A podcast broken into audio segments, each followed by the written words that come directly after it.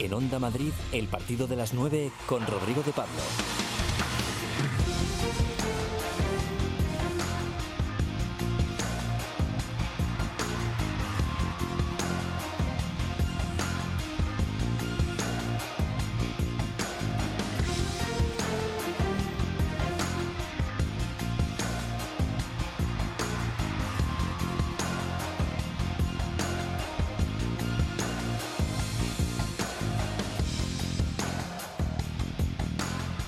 Hola, muy buenas noches. Aquí arranca el partido de las 9. Ya sabéis que si os pasáis por aquí a esta hora, la luz del deporte siempre estará encendida.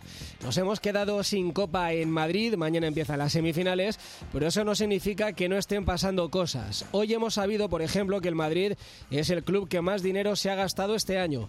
En Barcelona ya conocemos que Dembélé estará seis meses de baja, así que el Barça se lanza a fichar un 9. Morata en el Atleti apunta para reaparecer el viernes en Mestalla y hemos quedado con Jorge Molina, que intentará repetir en el Camp Nou otro golazo de la jornada. Además, vamos a felicitar a la perla del Fuenlabrada, que con 20 añitos irá con Escariolo a la selección y volaremos a Tailandia. Allí sigue nuestra motera Marta Insausti su vuelta al mundo por dos buenas causas. Joaquín Martín coordina y Raúl Moles se encarga de la realización. Comenzamos.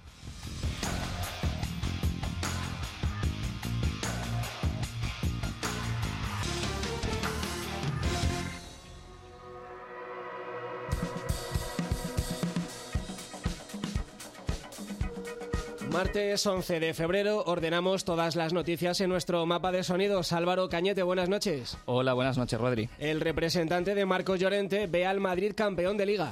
Julio Llorente, tío y representante de Marcos Llorente y exjugador del Real Madrid, vislumbra al equipo blanco como campeón liguero. Es fácil que la gane, vamos, yo creo que al Barcelona le va a resultar muy difícil y a cualquier otro club que, bueno, los, los demás están un poco lejos, pero al Barça le va, le va, le va a resultar muy difícil eh, alcanzar al Real Madrid. Yo creo, yo tengo eh, confianza en que, en que este año sí sea el de la Liga. Y por supuesto también ha hablado de su representado y su salida del Madrid al Atlético. Todos eh, en casa lo hemos pasado mal, ¿no? Porque veíamos eh, una opción muy buena después de salir del Real Madrid al Atlético y al principio pues las cosas no han salido como creíamos que iban a salir. En el conjunto rojiblanco, Diego Costa sigue ejercitándose de cara a la Champions y Morata ha realizado carrera continua y podría tener minutos en Mestalla. La mala noticia es la faringitis de Joao Félix que le ha ausentado del entrenamiento.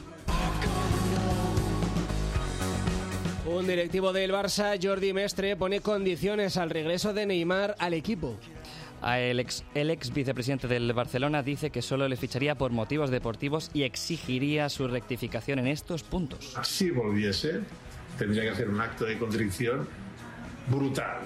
Brutal, aparte de quitar la demanda, etcétera, etcétera. eh, reconocer públicamente que fue un error gravísimo que nos faltó a muchos de dentro del club y de fuera del club y que bueno, eh, que tenemos que perdonarle y que evidentemente tiene que cambiar su actitud, pero al 200%.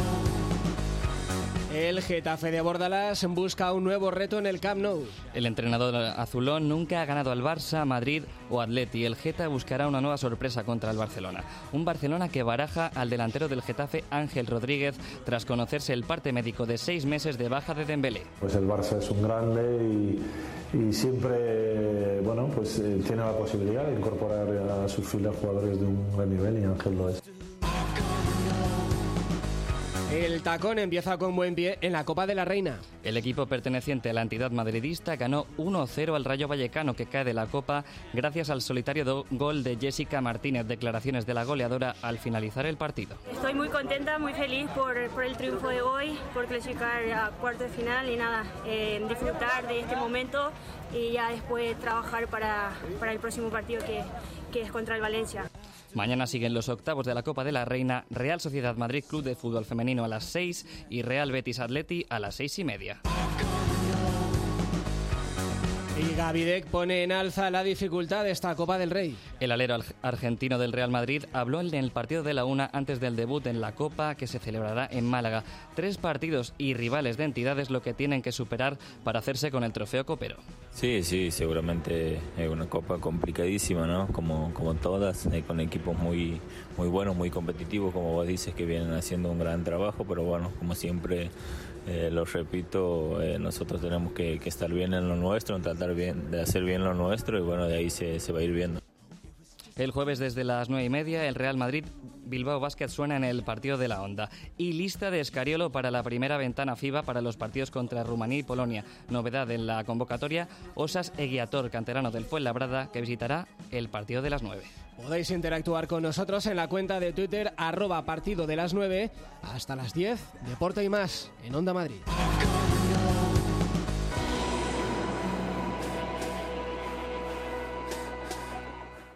Acuerdas? Onda Madrid. 35 años con Madrid. Creo que tenemos en línea directa. Y hablar muy rápidamente con Florito, el mayor de la plaza. Buenos días, Florito. Escucha Onda Madrid. 101.3 y 106 de la crónica Desde la Asamblea de Madrid para Onda Madrid. Eso es todos los partidos que tienen ustedes oportunidad de seguir en la sintonía de Onda Madrid y, por supuesto, en la sintonía de Onda Madrid. Onda Madrid. 35 años con Madrid. Si tu sueño es hacer un crucero, vete buscando otro, porque ese lo vas a cumplir.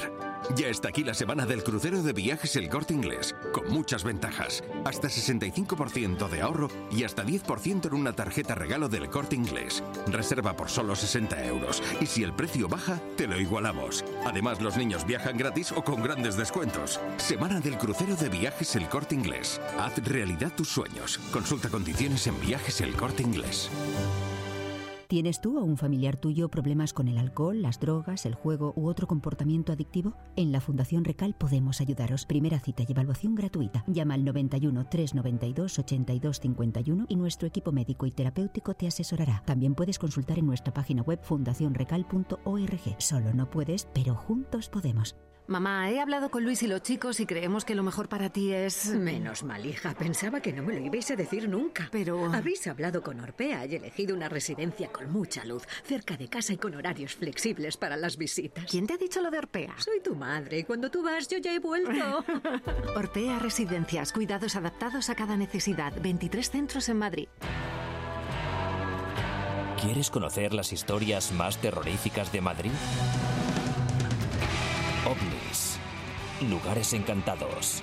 Las historias más extrañas de la villa y corte. Todos los viernes a las 11 de la noche en Madrid Misterioso con Álvaro Martín.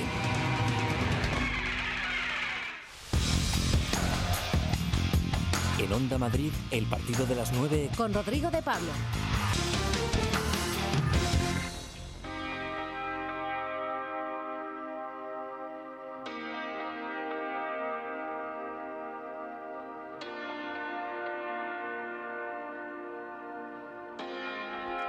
Vamos con las noticias del día, las que tienen que ver con nuestros equipos. Diego García, buenas noches. Hola, ¿qué tal, Rodrigo? Buenas noches. En el Madrid de esta semana eh, todo se ha convertido en una espera, que es la cuenta atrás para que reaparezca Eden Hazard y en eso estamos, ¿no? Es el futbolista deseado por la parroquia blanca y sobre todo por el técnico Zinedine Zidane que cuenta las horas y los días para que vuelva Eden Hazard a vestirse de corto y a volver a ser futbolista, a sentirse futbolista. Parecía en un principio que iba a reaparecer el pasado fin de semana, no fue así. Lo va a hacer probablemente este fin de semana frente al, frente al que era colista, el Celta de Vigo. Ahora ya es eh, antepenúltimo, un equipo, bueno, no, está fuera de los puestos de, de la, del descenso, está con un punto por encima de. Ganó la última jornada. Sí, sí, ganó la última jornada y por eso sale de ahí. Pero bueno, el caso es que el, eh, el Real Madrid quiere recuperar a Eden Hazard para este partido frente al Real Club Celta de Vigo. Vamos a ver si lo hace, sobre todo teniendo en cuenta que faltaría solamente un partido más para que Eden Hazard se pusiera a prueba antes de la eliminatoria de Champions frente al Manchester City. Mañana puede ser un buen día para ir saliendo de dudas porque vuelve el equipo tiempo a los entrenamientos y a ver qué pasa también con Mendy, que está percibido y faltan solo dos partidos, como tú dices, para el clásico. Y viendo el rendimiento de Marcelo, seguramente Mendy, eh, si todo va bien, sea la apuesta de Zidane. Sí, además eh, Zidane está dosificando también muchísimo al futbolista francés porque sabe que tiene que darle partidos importantes como el del Manchester City en la Champions y para eso también tiene que utilizar a Marcelo, otro futbolista que suele padecer de lesiones y más con su edad ya un jugador veterano en esa banda que no está evidentemente al nivel de otros años. Hoy hemos conocido una información, un informe, mejor dicho, del Observatorio Internacional del Fútbol. Eh, se ha publicado en el día de hoy y ese informe dice que el Madrid es el club europeo que más se ha gastado este año. Así es, es el Observatorio Internacional del Fútbol, CIES, ha publicado los balances de los clubes que más han ingresado y gastado entre, los dos, entre las dos últimas ventanas de traspasos, es decir, la del verano pasado y la de este enero 2020. El Real Madrid ha gastado 330 millones, ha ingresado 149, es el peor balance de los primeros 20 clubes porque tiene un balance de menos 181 millones. Segundo es el Aston Villa, contra todo pronóstico. ¿Eh? Sí, sí, eso, eh, claro, es que si hubiéramos apostado, creo que nadie lo hubiera Yo creo que, yo creo que no. Pero fíjate, el Aston Villa ha gastado 172 millones y solo ha ingresado 3 millones. Ese es el problema que tiene el Aston Villa, que tiene un déficit de menos 169 millones. Y el tercero es el Fútbol Club Barcelona, menos 166 millones, ha gastado 288 y ha ingresado 122. Ese es el ranking, por lo tanto el Madrid, esto eh, no estamos hablando de un gasto global absoluto, estamos hablando de la diferencia entre lo invertido, entre lo gastado y lo que ha recuperado. Es significativo que entre los 20 clubes europeos solo hay dos equipos españoles, el Real Madrid y el Barcelona, y están primero y tercero. Pues sí, es eh, seguramente sintomático de cómo funcionan las cosas. Bueno, Tony Cross ha hablado en Alemania. Sí, lo ha hecho en eh, una televisión ARD alemana. Ha hablado de los, de los títulos. Fíjate que el Real Madrid eh, acabó la pasada temporada a 19 puntos del campeón de liga, el Fútbol Club Barcelona, y la anterior a 17. Y ha ganado dos ligas en los últimos 11 años. Es verdad que ha ganado cuatro Champions. La última liga la ganaron con Zinedine Zidane en el 2016-2017. Y Tony Cross ha reconocido que tiene hambre de títulos porque es adicto a ellos. Dieses Titelgewinn, dieses äh, dieses Erfolg Los títulos haben, ganados, das los partidos ganados, el éxito das- das conseguido schon hacen que te vuelvas en das, cierto modo und- adicto a esos títulos. Eso hace que me esfuerce al máximo en los entrenamientos para poder volver a ganarlos. Por Das ese ist der motivo es que sigo jugando. Estoy muy contento de haber podido alcanzarlos en un gran estado de forma, pero entonces quiero ganar una vez y otra y otra vez es más.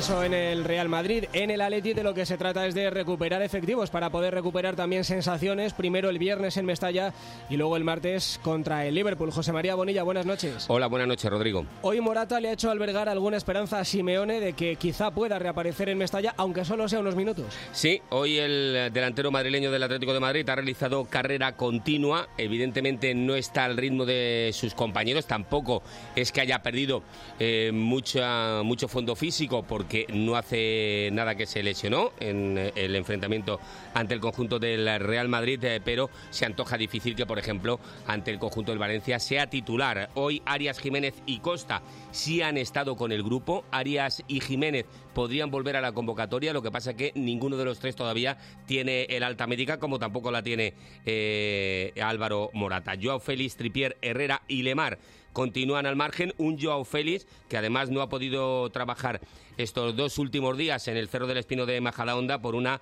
faringoamigdalitis. El delantero portugués eh, tiene tratamiento médico y reposo deportivo, así que uh, Joao Félix seguro, con total seguridad, que no va a llegar al enfrentamiento de Mestalla. A Mestalla seguro que no. Habrá que ver el Liverpool, aunque sea un partido que en el orden de prioridades, en la jerarquía que pueda establecer el club, no es el que figura en primer lugar como el partido más importante, pero habrá que ver si llega para, para ese encuentro, ¿no? Al final el equipo está muy mermado y viendo la dificultad de gol que tiene, si Morata empieza ya a entrenar y a tener minutos en Mestalla y Diego Costa y Joao Félix llegaran a ese partido, eh, cambiaría todo, ¿no? La forma de encarar el partido, incluso el ánimo entre, entre los jugadores, entre la afición, la atmósfera que se crearía. Sí, ahora mismo recordemos que hay ocho jugadores que son baja o, en el Atlético de Madrid. Diego Costa, Jiménez Arias, Tripier, Morata Herrera y Joao Félix. Es decir, tal vez el tridente titular en el Atlético de Madrid está lesionado. Alguno de- desde hace mucho tiempo, como el caso de, Diego Costa, desde que se fue operado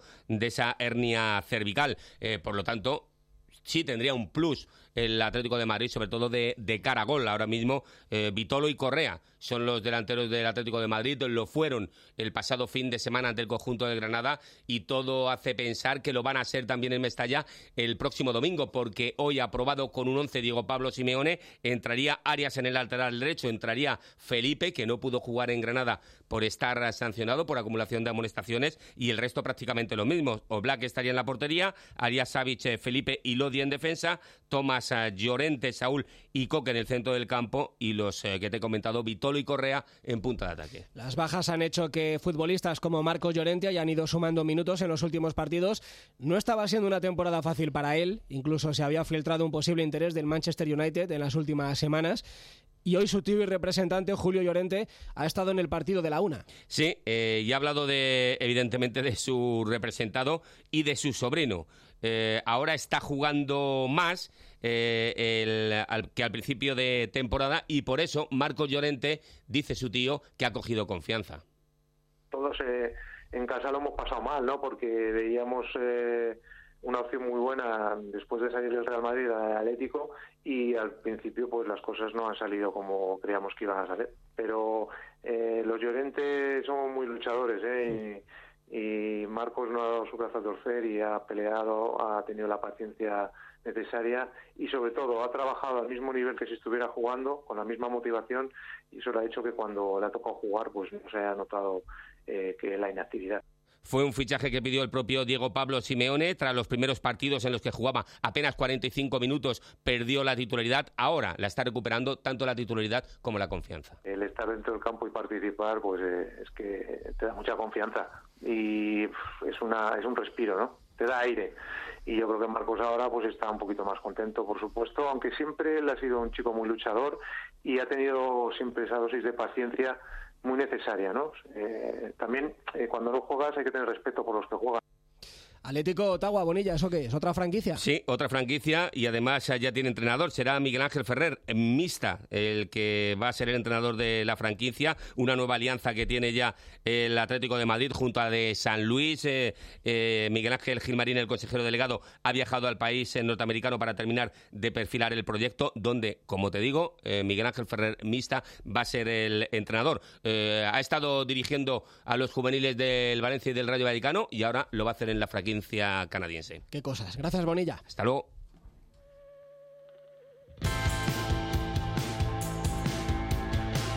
Es tiempo para hablar del Getafe y para hablar bien. Tercero de la liga, mejor puntuación de la historia a estas alturas, con 42 puntos. Y además jugando bien y bajando de los tópicos a quien nunca ha visto jugar al Geta y repetía mantras aprendidos de otras temporadas. Al frente de las huestes azulonas, Jorge Molina. Hola Jorge, buenas noches. Hola, buenas noches. Ayer hablábamos con Juan Carnavacerrada y con José Antonio de la Rosa, que son periodistas que son de Getafe y del Getafe y que han echado los dientes literalmente en el Coliseum y decían que tal vez el del sábado es el mejor partido que han visto nunca en Getafe. Bueno, al final ellos sí que lo llevan siguiendo durante, durante muchos más años, pero sí que es verdad que, que bueno, creo que, que el del sábado fue, fue un partido completísimo y también más que nada por pues bueno por el potencial del rival no pues contra contra Valencia un equipo que pues bueno que la semana que viene juega juega la Champions la fase de, la Champions con, con jugadores buenísimos. Y, creo que el partido fue completo en todos los sentidos porque pues bueno eh, creo que ni llegada a tirar entre los tres palos eh, marcamos tres goles y pudimos marcar alguno más. Creo que la presión fue constante durante los 90 minutos tuvimos más posesión pues sí, creo que por lo menos desde que yo estoy aquí creo que ha sido de, los más completos, sí. El del sábado fue para muchos el mejor partido que han visto en el Coliseum. ¿Fue también tu mejor gol o no?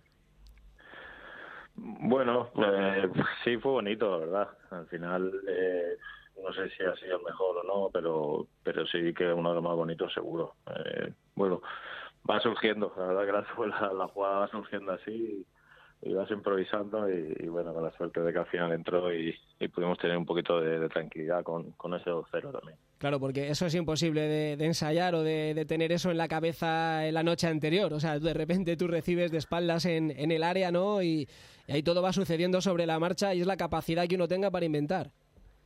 Sí, al final, bueno, eh, el fútbol son, son décimas de segundo, ¿no? Que hay que decidir. Una decisión u otra hace que que sabe bien la jugada o no y, y bueno, pues el sábado la verdad que, que salió bien y, y ya te digo, contento porque pues bueno, con un 2-0 también es, es mucho más tranquilidad para, para encarar los minutos que quedaban de partido. ¿Te sigue gustando escuchar tus goles? Eh, eh, gustarme escuchar los goles, sí. Lo que no me gusta es escucharme a mí después. O sea, si tengo una, una entrevista así, no, no me gusta después el, el escuchar la entrevista. Me da no sé, no, me- no me gusta escucharme a mí mismo, la Bueno, verdad. e- eso creo que nos pasa a todos y fíjate que nos dedicamos a esto. Pero bueno, como sí que te gusta escuchar tus goles, fíjate porque sonaba así en Onda Madrid ese gol del que estamos hablando en la voz de Javier Rodríguez.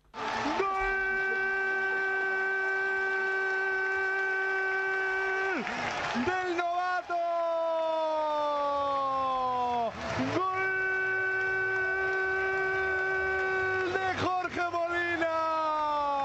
A lo Juan Palomo. Yo me lo guiso y yo me lo como. Yo estoy de acuerdo, ha sido una obra de arte, pero yo le conozco de hace años, como decía anteriormente, y él es capaz de girarse en, en espacios muy reducidos y cómo se ha girado ha sido un gol fantástico, eh, una obra de arte, estoy de acuerdo. Gol del novato, Jorge. Sí, no, la verdad que, que bueno, es eso, sí que escuchar los goles siempre siempre es bonito porque, pues bueno, eh, al final de pequeño siempre, eh, pues a mí me gustaba mucho escuchar la, la radio y, y bueno, escuchar un gol tuyo eh, resulta resulta peculiar y, sí, es una, una bonita sensación. Escuchar un gol propio debe de ser casi como marcarlo otra vez. Sí, bueno, te hace revivir un poquito el, el momento, ¿no? Y sobre todo, pues, también esa, esa emoción que, que siempre tiene la, la radio, ¿no? Que, que, bueno, te transmite una emoción que a lo mejor viéndolo es otra diferente, pero la radio creo que, que te transmite sensaciones muy bonitas. Bueno, el segundo que hablaba eh, no era nuestro compañero Javier Rodríguez. Eh, eh, la voz la ha reconocido enseguida, ¿no?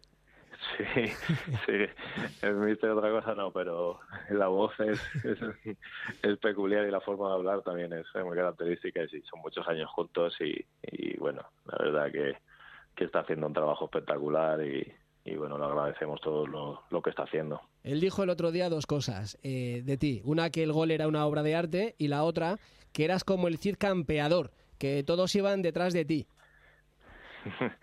Bueno, eh, ya te digo, eh, le agradezco mucho, le agradezco mucho las palabras porque, pues bueno, son, son muchos años juntos ya, no solo aquí, sino hace ya, hace ya muchos años que compartí un, una temporada con él el- en el Elche también y acá de Pichichi de, de segunda división, así que, que bueno, yo solo tengo palabras de agradecimiento hacia Mister porque, pues bueno, siempre saca rendimiento, siempre saca lo mejor de ti y, y bueno, al final eso es, yo creo que es lo que mejor le puedes pedir a, una- a un entrenador, ¿no? Que saque el mejor rendimiento de, de sus jugadores. Él alguna vez ha contado que cuando te conoce en el Elche te pide que marques 15 goles y acabaste marcando 25. Sí, sí, la verdad que, que lle- llegó una situación similar a cuando llegó en Getafe. Eh, llegó al séptimo partido de liga, creo que fue, y, y el equipo no, no iba bien también.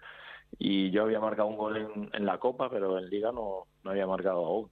Y llegó y bueno, mister eh, la verdad que es muy, muy motivador y, y bueno, siempre habla contigo y empieza a decirme que tenía que hacer no sé cuántos goles, que tenía que marcar goles y goles y goles. Y claro, al principio decía, sí, ya.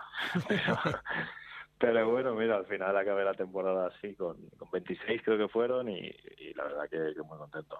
Luego vas al Betis, eh, pero mucha gente piensa que si en ese momento hubiera llegado un club aún un poco más grande, porque el Betis creo que estaba en segunda en aquel momento, que habrías jugado unos cuantos años en la Champions. Cuando uno ya mira atrás y ve ya la, la carrera que es dilatada, que han pasado muchas cosas, eh, eh, tiene este tipo de, de- de pensamientos de, "Eh, pues igual aquí fue cuando mm, se desencadenó un poco el resto de, de la carrera, podría haber sido diferente de alguna manera o no.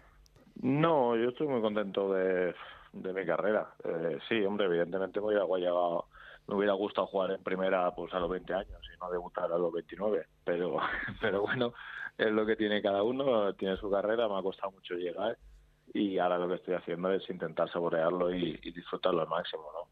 No, estoy muy contento de la decisión que, que tomé. El Betis estaba en segunda, pero el Betis es es un equipo, es un equipazo y creo que, que lo que he vivido en el en el Betis los seis años que he vivido allí no, no los cambio por, por nada y, y bueno, eh, ahora, como te digo, ahora a seguir disfrutando, a seguir valorando el, el día a día en el fútbol, que, que es difícil y, siendo consciente que, que, bueno, que, el, el, acabar la carrera está, está más cerca, pero ya te digo, ahora me dedico a, a disfrutar y, y abrir con, con, la máxima ilusión posible los partidos. Eso nos decía el otro día Jaime Mata, que hablábamos también con él y decía exactamente lo mismo, que afortunadamente esto está, lo, lo, está viviendo en un momento de madurez que le permite eso, poder disfrutar del camino, del momento, de los días de entrenamiento y de todo lo demás. Y además, Jorge, nunca es tarde para ir a la Champions y, y en eso estáis.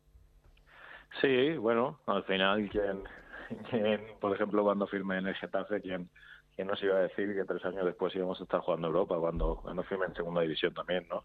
Entonces, pues, no sabes nunca el futuro lo que, lo que te va a traer, ¿no? Nosotros, pues bueno, estamos ahora mismo ahí en tercera posición, sabemos que, que bueno, que es una cosa que es muy, muy, muy difícil porque estamos luchando contra equipos que, que nos superan en, pues bueno, tres, cuatro veces el presupuesto y, pero bueno, en la ilusión seguro que, que no nos van a ganar y, y, vamos a seguir partido a partido a ver hasta, hasta dónde podemos llegar. Oye, Jorge, precisamente de esos partidos, el partido a partido, está ese Barcelona el próximo fin de semana y luego el Ajax. Son dos partidazos, dos partidos eh, muy importantes para vosotros.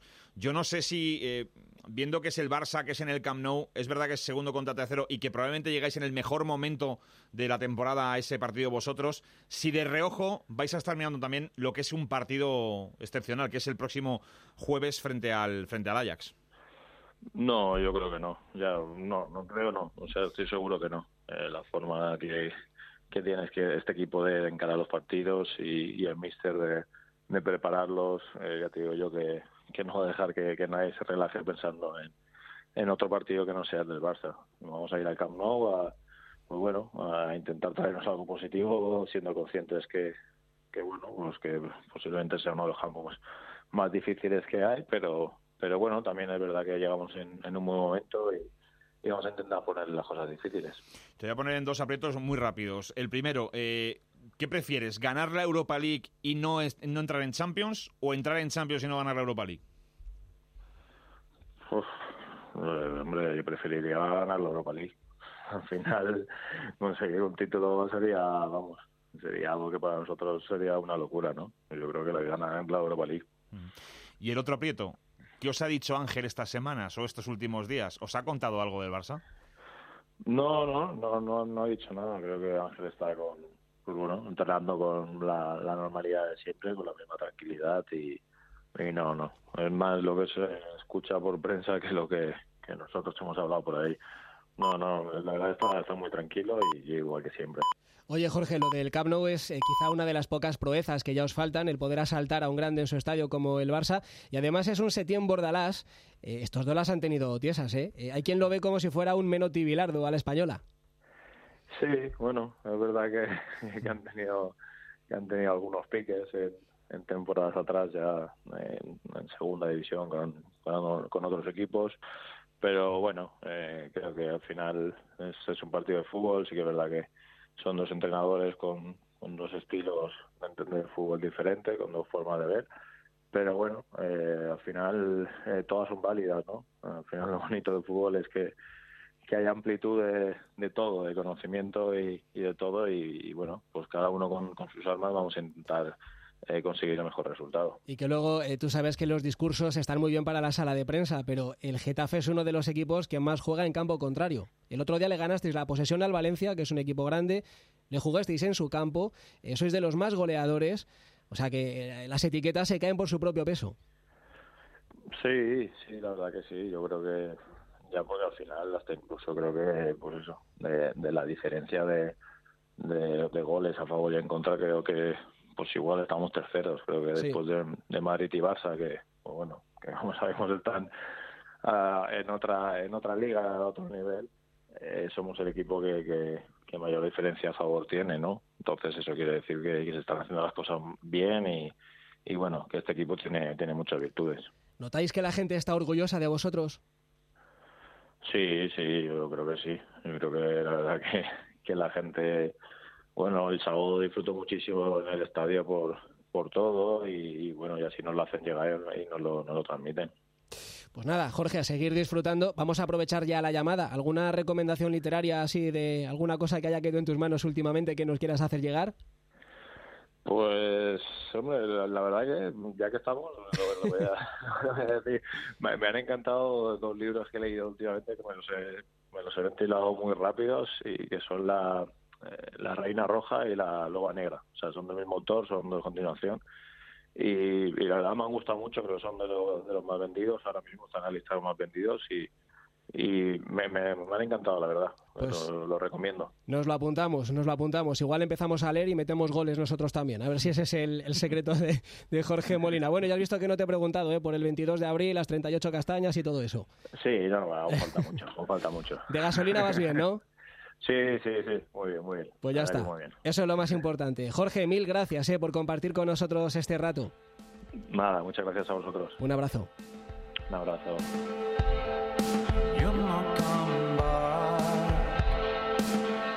La Reina Roja y la Loba Negra de Juan Gómez Jurado. Cambiamos de asunto, hablamos de baloncesto. Es la semana de la Copa. La edición de este año es en Málaga y arranca el jueves. Ese día a las nueve y media, Real Madrid, Bilbao Basket. El que gane se medirá al Barça o al Valencia en semifinales. Carlos Sánchez Blas ha compartido el penúltimo entrenamiento de los de Lasso con Gaby Deck y le ha dicho esto sobre las horas bajas de Sergio Yul. Yo creo que él cuando está en la cancha trata de hacer lo mejor para el equipo en todo momento y después pueden salir o no salir las cosas, pero lo importante es intentar hacerlo. ¿no? Uno como compañero, eh, ¿le gustaría, por ejemplo, que en esta Copa metiera la canasta ganadora como en 2014, que no sé si te lo han contado, metió una canasta en el último segundo para ganar la final? Sí, obvio que sin dudas eh, me encantaría que, que pueda hacer él, ¿no? Y para callar un par de bocas que, que por ahí están eh, hablando de más de, de todo su, su juego y toda su, su carrera. Creo que lo que ha hecho para, para el Madrid, para el deporte, eh, ha sido algo increíble y, y no hay que olvidarse de eso.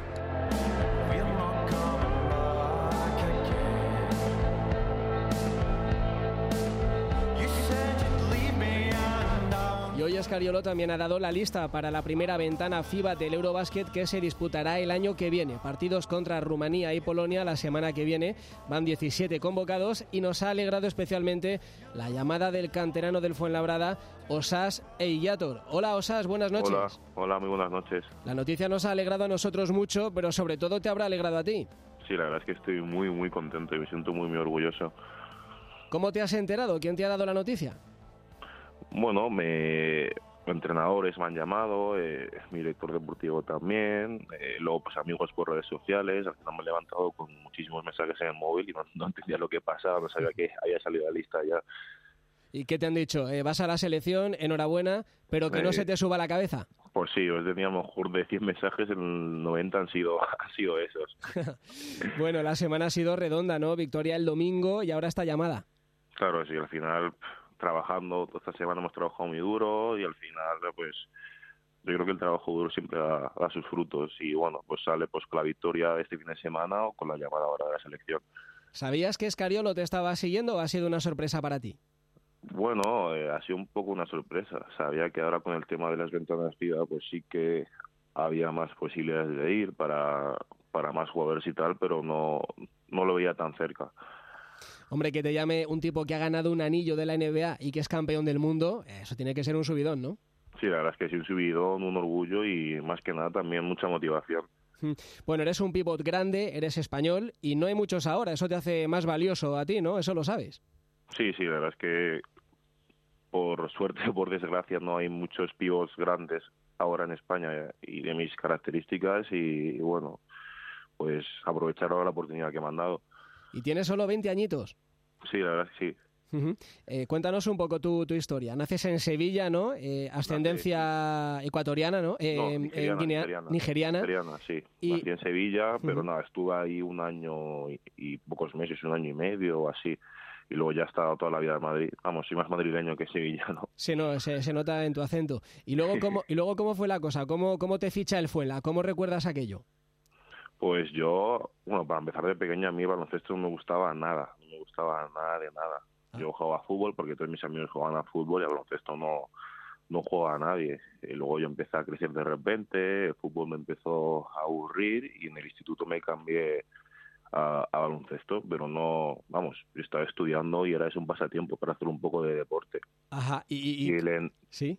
y el entrenador de, de allí, de- del instituto, eh, conocía a Armando, a un jefe de cantera que había hace tiempo fue labrada, me llevaron ahí a hacer las pruebas y entonces pues ya, pues mira, las vueltas que da la vida, sí.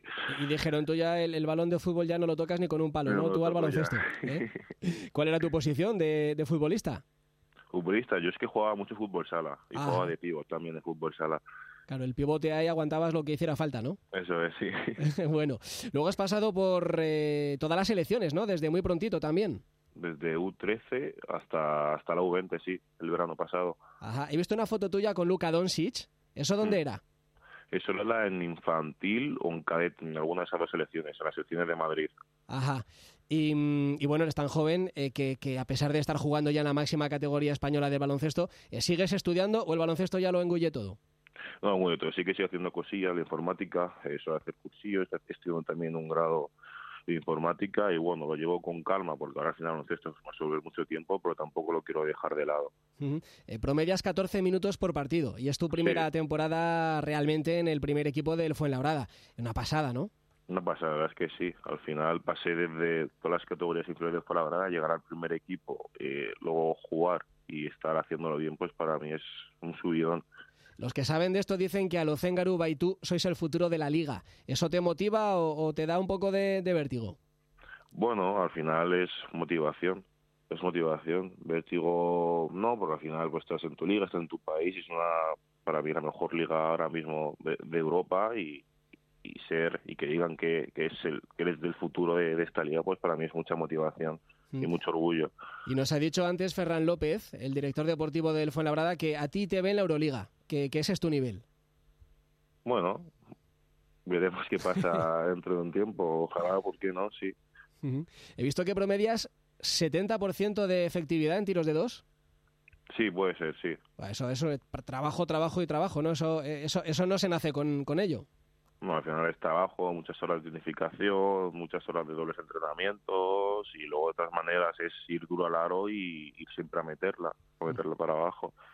¿Y en quién te fijas? Eh, ¿qué, qué jugador miras de forma especial?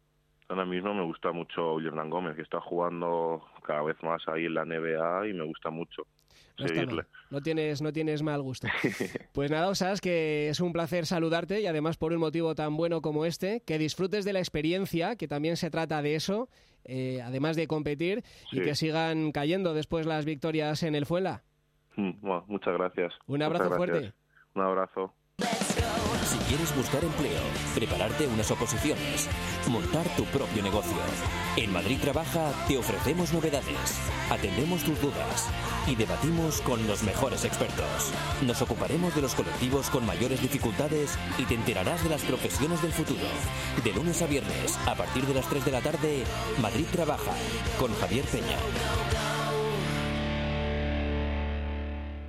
Si de bebé tu juguete preferido era un barquito, de niño echabas barquitos en la sopa y en la universidad te regañaban por hacer barquitos de papel, está claro cuál es tu sueño.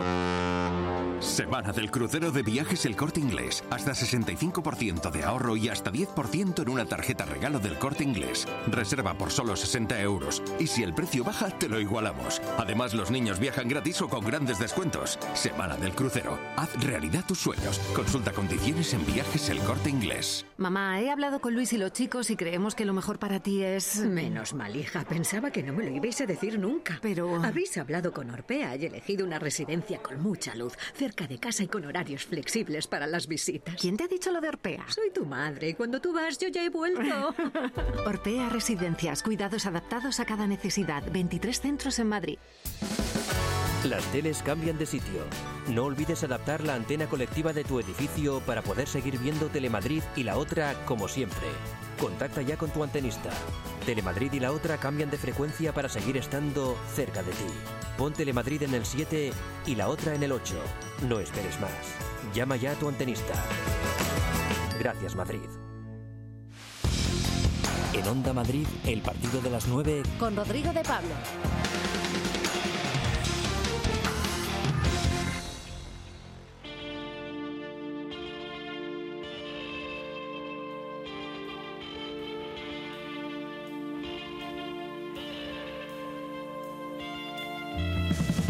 Carretera y Marta. Cuando dijimos en septiembre que íbamos a ir de paquete con la motera, no lo decíamos por decir.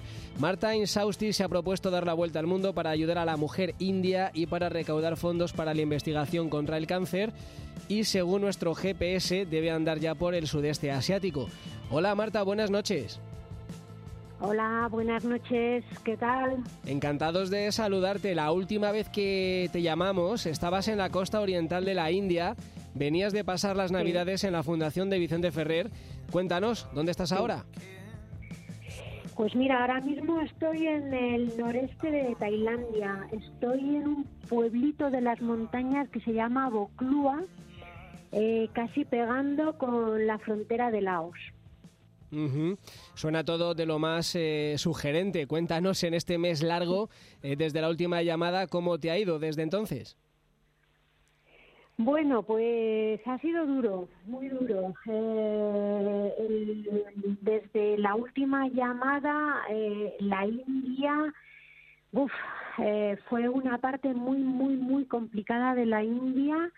Eh, subí por toda la costa este de la India, que realmente, uf, no, no, no tengo adjetivos para describir esa zona de la India, muchísima pobreza, es eh, la única zona de India que hay un alto índice de malaria, que eso también es da un poco la, el tono ¿no? de, para que haya malaria, pues el, el estado ¿no? de pobreza, de suciedad y, y- y fue duro, fue duro, vi cosas muy tristes, lo pasé mal y bueno, y luego ya llegué, iba con mucha ilusión de llegar a las faldas del Himalaya y, y que eso fuera otra cosa. Y la verdad es que, bueno, muy bonito porque hice la zona de Darjeeling con todas las plantaciones de té que yo nunca había visto y es precioso, los jardines de té son preciosas y me encantó y ahí tuve unos días, pero luego me metí en la montaña camino a Myanmar y madre mía, lo que me encontré ahí de todas las carreteras en obras, carreteras de montañas altísimas, en un estado deplorable, me caí dos veces, pensé que no iba a poder lle- llegar a Myanmar, Eh, la verdad es que he, he pasado ahí una temporada, una temporada dura, dura. Pero bueno, al final llegué a Myanmar y, y- y Myanmar ya es otra historia, un país prácticamente con muy poca densidad de población, muy verde, muy tranquilo, budista, muy zen. Y bueno, pues ahí me he recuperado un poco de, de mis últimos eh, 15 días por India que fueron realmente duros. Eh, físicamente estás bien, ¿no? O sea, no, al final no, no tuviste que parar ni que abandonar la aventura por lo que vemos, pero estás ya restablecida al 100%. Sí, sí, aquí en Tailandia sobre todo que, que, bueno, Tailandia ya es como yo cuando entré a Tailandia digo, parece que me han tirado desde un cohete a otro planeta, ¿no? Porque Myanmar pues eh, no tiene nada que ver con India, pero es un país muy pobre, muy pues eso, todos son aldeitas con casas de madera y tal, y de repente llegas a Tailandia, modernísimo, eh, vamos, es que no, no, se parece mucho más a Occidente, ¿no? Que, que los otros países asiáticos por los que he pasado. Y entonces, bueno, pues eh, Tailandia, la comida tailandesa, pues maravillosa. Entonces, bueno, pues sí, aquí en Tailandia, la verdad, y luego además he tenido, esto ha sido ya casi como un milagro, me encontré el otro día en, un templo muy, muy turístico, pues de repente se me ha acercado una persona me dice, ¿Eres, había visto la matrícula de la moto, ¿eres española? Digo, sí. Dice, hombre, joder, somos un grupo de moteros que nos hemos venido a Tailandia con una agencia que organiza viajes eh, por Tailandia en moto y, y tal. Bueno, el caso es que estuvimos ahí un ratito charlando, ellos se fueron, yo me fui y nos luego nos whatsappeamos y tal. Y digo, jo, me he quedado súper triste porque de repente me encuentro un montón de españoles en moto y os fuisteis. Y entonces, pues me escribió el guía y me, Pablo y me dijo, oye, ¿por qué no te unes a nosotros algún día y te haces una zona con nosotros? que hacemos? Y bueno, pues justo hoy he hecho 300 kilómetros de montaña con ellos, me lo he pasado genial, anoche dormimos en un hotel también con ellos, nos reímos, nos tomamos nuestra cerveza vamos, ha sido un balón de oxígeno que ha sido, ya te digo, como un auténtico milagro. Qué bien, sobre todo eh, después de lo que cuentas que has vivido en, ese tramo más oscuro del viaje. Em, mm. De todo lo que has visto, de todo lo que has percibido, ¿qué es lo que más te ha golpeado? Ay, muchas cosas, pero hubo una imagen que, que se me quedó grabada de una mañana había muchísima niebla cuando, cuando salía, una niebla espesísima, y cogí una carretera que era una recta muy larga con árboles a los dos lados, ¿no? Y de repente en mitad de la niebla digo, ¿eso es un elefante? ¿Puede ser un elefante? Y según me voy acercando veo que es un elefante y eran unos monjes con un elefante todo pintado, todo súper bonito. Y nada, me, me, me, para uno de los monjes y me empieza a decir, yo qué sé qué, porque por supuesto no lo entendía. Y, nada, y bueno, me dijo que siguiera y sigo. Y mira, había muchas aldeitas, muchas casitas a los lados, en una zona pobrísima, pobrísima, no os imagináis. Cuando hablo de pobre, creo que en España no podemos, si no lo has visto, imaginarnos qué nivel de pobreza empezaron de todas las casitas, de todas las chocitas, a salir niños como si estuviera el flautista de Hamelin, porque no sé cómo se habían enterado que venía un elefante por la carretera. Hmm. Mira, esa, todos eran niños desgreñados, zarrapastrosos, con una sonrisa en la cara, saliendo por todos los lados de la carretera, ambos lados de la carretera, todos con una cara de felicidad que me partió el alma. Me tuve que parar más adelante a, secarme las lágrimas porque mm, aquello fue ver, esa ilusión de los niños que aunque pues vivan en esas condiciones tan extremas, ¿no? Como esa inocencia no te, saca para adelante, ¿no? Eso fue me dejó ese día hecha polvo. Ahí en, esa zona por la que has transitado cerca, en la zona fronteriza entre Myanmar, Bangladesh, no queda lejos de esa zona costera de la India, está el campo de refugiados más grande del planeta. Allí vive el doble de la población que en Bilbao, por ejemplo. Eh, son los rohingyas, que son una minoría musulmana que vive en Myanmar y que es perseguida por los budistas, que desde la distancia no choca que sean los budistas los que persigan a los musulmanes, pero es así. ¿Has pasado cerca o has tenido la opción de saber cómo está la situación por allí? Mira, no, porque eh, pues para que lo sepáis, Myanmar mm, no puedes visitarlo por libre. Eh, necesitas contratar una agencia de viajes eh, que te coge en la frontera con India y te deja en la frontera con Tailandia. no te puedes separar del guía y yo he ido con dos furgonetas, unos alemanes y uno, una pareja alemana y una pareja holandesa y entonces, eh, precisamente es para que no puedas ir a ninguna zona de esas. Y le preguntamos al guía y nos contó una milonga que, bueno, pues que si los hindús eran los que habían, porque los otros eran musulmanes, bueno, nos contó ahí una, una, una batalla como que con, con, con Myanmar no iba al asunto, era un problema de indios y bangladesíes y tal y dice, bueno, vale, pues nada, pues vamos a dejarlo aquí. Pero ya te digo, no puedes viajar por libre en Myanmar si entras con vehículo propio. Si lo curioso es que si tú vuelas aquí en avión y te alquilas una moto, sí, pero si entras con vehículo propio, es verdad que casi nadie eh, se va tan al norte como la frontera con la India, porque eso está perdido de la mano de Dios, ¿no? Y entonces bueno, pues ellos esa zona es la que no quieren que tú te muevas libremente y puedas ver, puedas ver nada o puedas eh, meter las narices donde ellos no quieren, ¿no? Entonces ya te digo que no, hay un hermetismo total con ese tema. Eh, las mujeres, Marta, eh, que siempre te fijas especialmente en ellas, ¿qué percepción has tenido sobre su situación desde que saliste de la India? ¿Ha mejorado la cosa? Bueno, mira, en Myanmar, realmente saliendo de India he estado en Myanmar y ahora estoy, llevo muy poquito tiempo en Tailandia, ¿no? Eh, Myanmar es que es, es muy pobre, muy pobre, ¿no? Pero bueno, dentro de esa pobreza mm, es un país muy limpio, muy, muy ordenado, es decir, el budismo ya le da otro otro otro cariz, ¿no? Y no no es tan impresionante como la India, ¿no? Que que la India es que es es muy ruda la vida, muy muy dura, muy dura.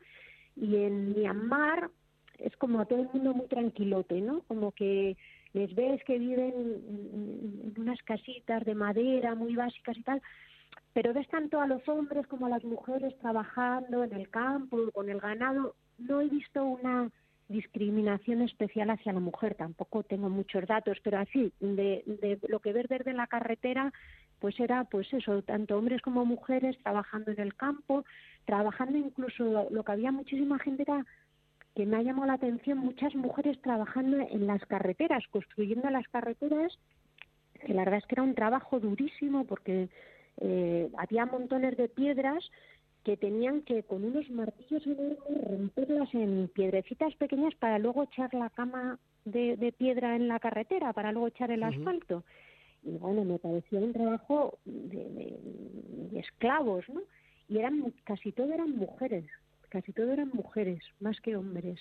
Entonces, bueno, no sé, ya te digo, eh, mm, pero Myanmar da paz, no, no, no me preguntes por qué, dentro de esa pobreza y tal, pero ves a la gente como vivir de otra forma, Claro. ¿no? Más, más, más, más tranquila. Y Mm. seguramente porque vienes de la India y eso se nota. Bueno, entonces ahora Bangkok, supongo, ¿no? Que es la capital de Tailandia.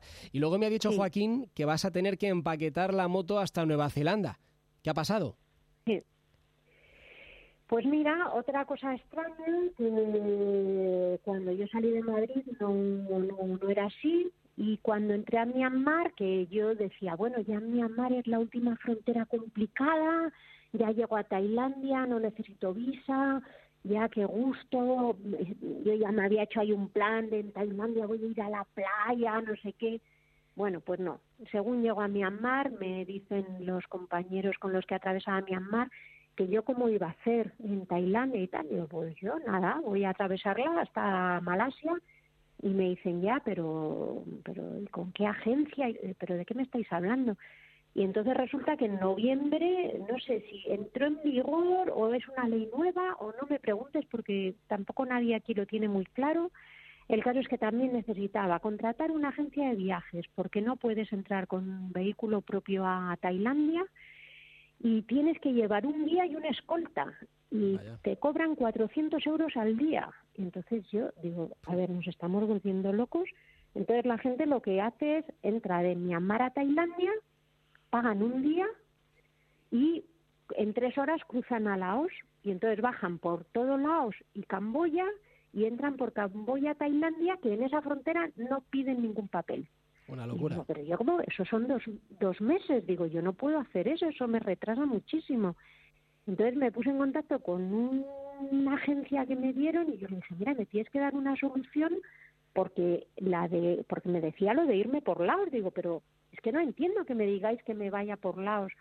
Bueno, el caso es que me dijo, hombre, lo que puedo hacer es eh, mm, nada, meterte la moto en una furgoneta y, y, y llevártela a Bangkok y en Bangkok la sacas de ahí como puedas, en avión, en barco, tal, y, y te vas. Digo, bueno, pues mm, venga, pues mm, eso lo podía pagar, era más barato que la escolta y que todo el rollo, que eso era impagable, me, me hablaba de 5.000 euros. Y, y entonces, bueno, pues, pues cerré con esta chica, no, y se llama, cerré el tema así, tal y cual, y de repente me empieza a escribir que le he caído bien, que me va a dejar unos días para que me mueva por el norte de Tailandia, que para ti, y que luego quedo en un punto con una furgoneta. El caso es que estoy moviéndome por Tailandia sola, sin ningún problema, eh, no, sin, bueno, que no entiendo nada. El caso es que eh, tengo, voy a ir por mi cuenta hasta Bangkok y en Bangkok tengo que meter la moto en un avión porque en teoría se me acaba ese permiso que ella me ha tramitado que en teoría iba con una furgoneta, el día 20 se me acaba y la moto no puede circular por el país ni salir del país más allá del día 20. Y entonces pues tengo que meterla en el avión y, y ya pues claro, ya no voy a ir ni a, ni a Malasia ni a Singapur, ya directamente vuelo a, a, Nueva Zelanda. Bueno, se te hará raro subir al avión, pero la aventura continúa, primero Nueva Zelanda, luego ya la costa americana del Pacífico. Y lo más importante, Marta, eh, vamos a recordar eh, cómo va la recaudación para las mujeres indias para la investigación contra el cáncer y cómo se puede arrimar el hombro. Pues mira, eh, en mi página web, que es muy facilita porque es lamotera.com, ahí tengo explicados los dos, los dos retos de este viaje, tanto eh, recaudar dinero para las mujeres en India con la Fundación Vicente Ferrer, como recaudar dinero para eh, una unidad nueva que han montado en el Hospital Clínico de Madrid para la investigación del cáncer, de nuevas terapias experimentales, que me parece, bueno, que es, es, es, la única vía que podemos tener la esperanza de algún día acabar con el cáncer o, o por lo menos eh, que haya más esperanza de vida en cánceres muy complicados.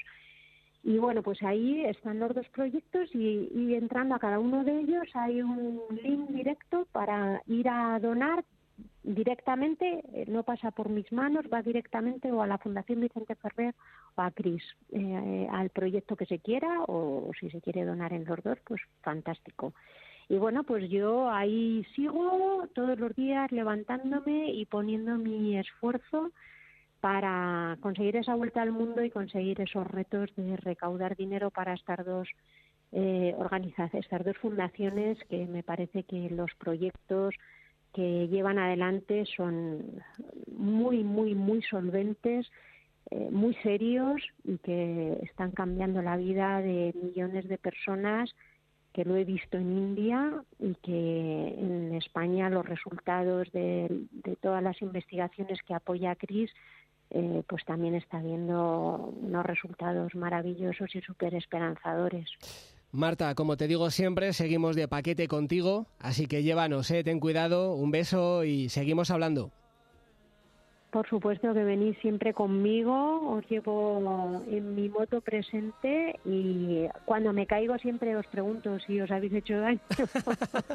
Estamos estupendamente, encantados de seguir ahí detrás.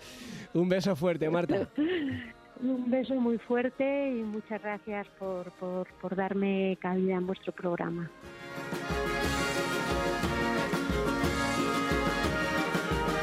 Nos vamos, más deporte en el partido de la una con José María del Toro. Nosotros volvemos mañana a las 9. Ahora la mejor radio sigue con Félix Madero y el enfoque. Hasta mañana.